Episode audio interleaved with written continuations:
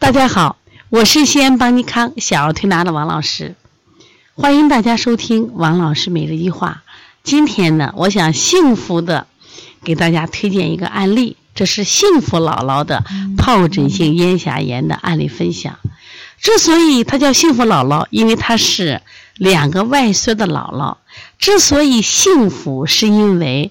当孩子在生病、发烧、咳嗽各种疾病的时候，他都会用首先选择小儿推拿来给孩子去调理和治疗，而且也取得了很好的效果。那这个幸福姥姥呢，也潜伏在邦尼康就妈妈训练营十年之久，调好了老大，调好了老二。那我今天我想分享一个新鲜出笼的小儿疱疹性咽峡炎的案例。在七月八号那天，他给我发个短信：“王老师，三岁二宝咽峡炎，发烧三十八度五，无精打采，怎么办？”慌了。他之所以慌了，是因为无精打采。他下面写了个急，推荐外用还是食疗？其实我看到的时候已经两个小时，他是十一点四十八分给我发的，我看到的时候是一点四十四分，两个小时过去，我不知道他那两个小时他心慌不慌。那我就给他回了。凡是咽峡疱疹这个病，首先不慌，为什么？它就是一个自限性疾病，病毒感染疾病。那么话又说回来，不治也能好，但是不治能行吗？因为孩子是高热，他现在三十八度五，有些孩子可能到三十九，有些孩子还到四十度。那么四十度，有家长就担心了，会不会引起惊厥呀？会不会引起其他病变呀？是会不会这种高热对孩子引起其他伤害呀？好。那面临这个问题，先退烧，怎么退烧？我先给他推荐是大椎穴。大椎穴是一个寒热通吃的一个退烧穴，管你寒症，管你热症，他就退烧。怎么办？灸痧、损痧、刮痧。姥姥选择的损痧太有爱了，而且他把这个方法还教给了，就是好多这个宝妈和儿推师。那么我给他说，你用刮痧板先对。天柱骨就是我们颈椎部分进行刮痧，必须要出痧，然后大椎必须出痧，然后我说这个只要是出了痧，因为它刚好位对的，这就是咽峡，咽峡疱疹就在我们上颚嘛。你前面的天突穴你处理一下，比如说灭牙罐走个罐或者吮个痧，后面就得整个天柱和大椎走个罐你只要是走了痧，出了痧以后，热一泄。它症状减轻很多。首先，人就有舒适感了，温度退不退不重要，首先孩子舒服了，精神状态就好了。这个姥姥呢，她是一个小儿推拿的推广者，也是个践行者，立刻马上就用，说这一点特别好。她相信小儿推拿。我们现在很多宝妈呢，她是这样问你，她不相信，那结果是什么样子？那可能效果那就不好了，对不对？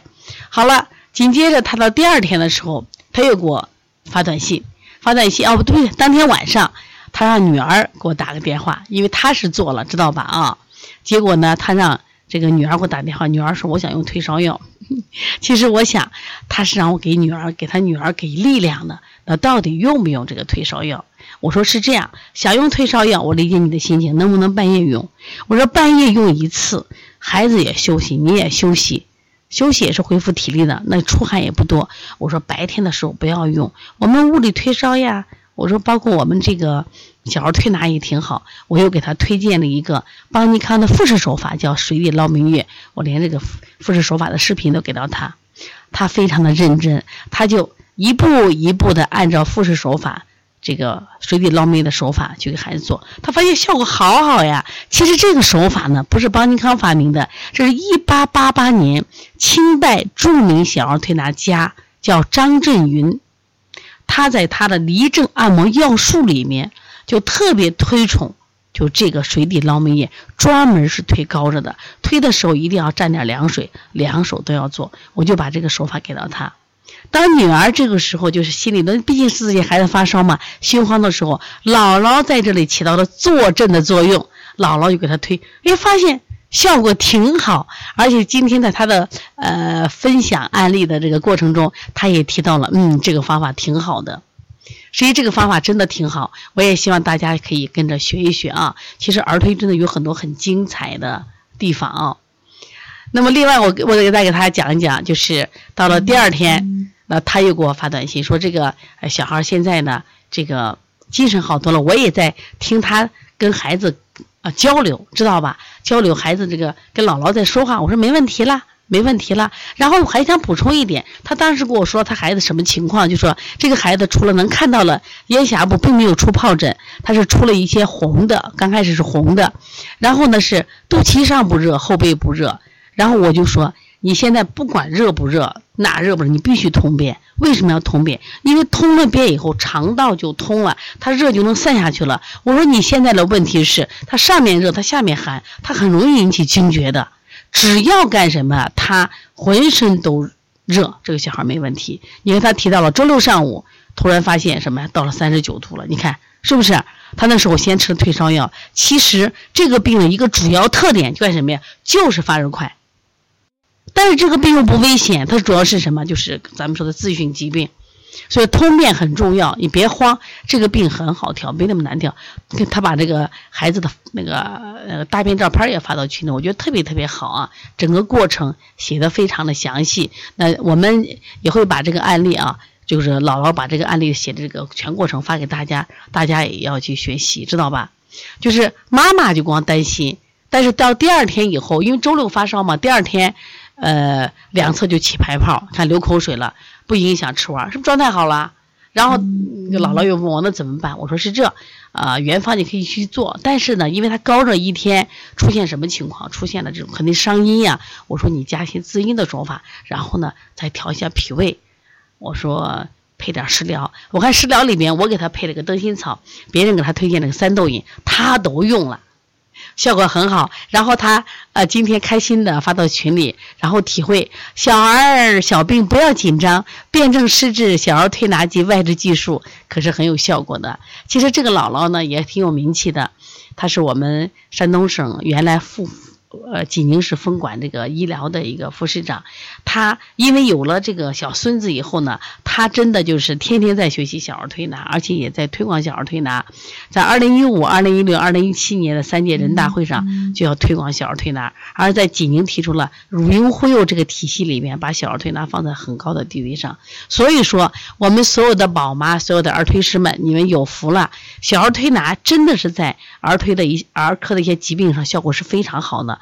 关键是在你的辩证清楚不清楚，你你的这个手法到位不到位，还有你的心情淡定不淡定。如果你慌了，那就没法用了。打个针吧，输个液吧，是不是？其实你忘了，小儿推拿是中医外治的一个疗法，自古就有。实际上有历史记载的，就是书，已经多少年了？四百一十七年了。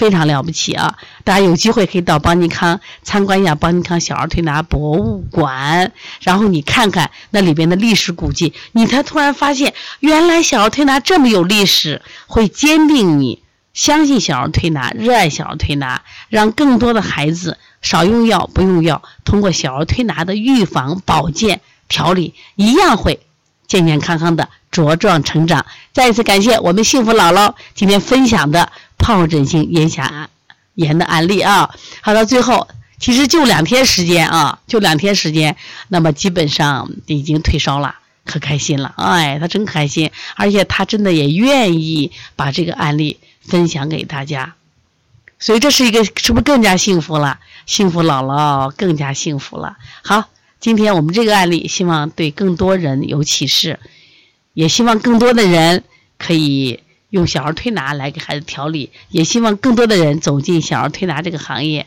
让这个行业得以传承、发扬光大，让更多的宝宝不再为生病或过用抗生素而感觉到苦恼。好，谢谢大家。